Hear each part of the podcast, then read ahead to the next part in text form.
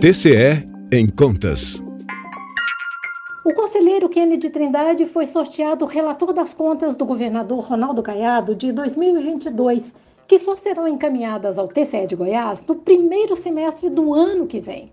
Mas a escolha tem de ser feita logo no início do ano.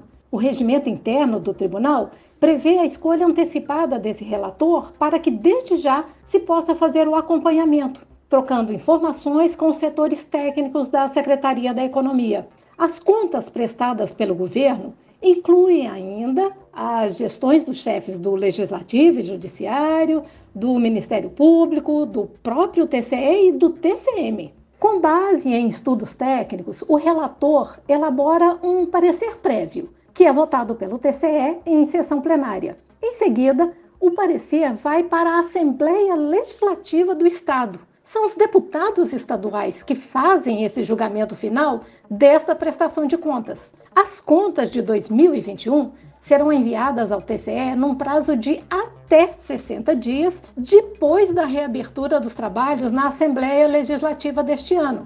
E neste caso, o conselheiro Selmar Reck, escolhido ano passado, é quem será o relator.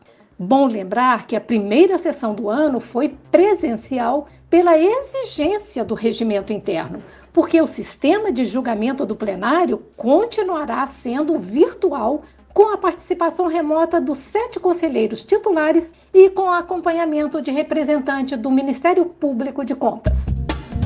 Rádio TCE, uma emissora do Tribunal de Contas do Estado de Goiás.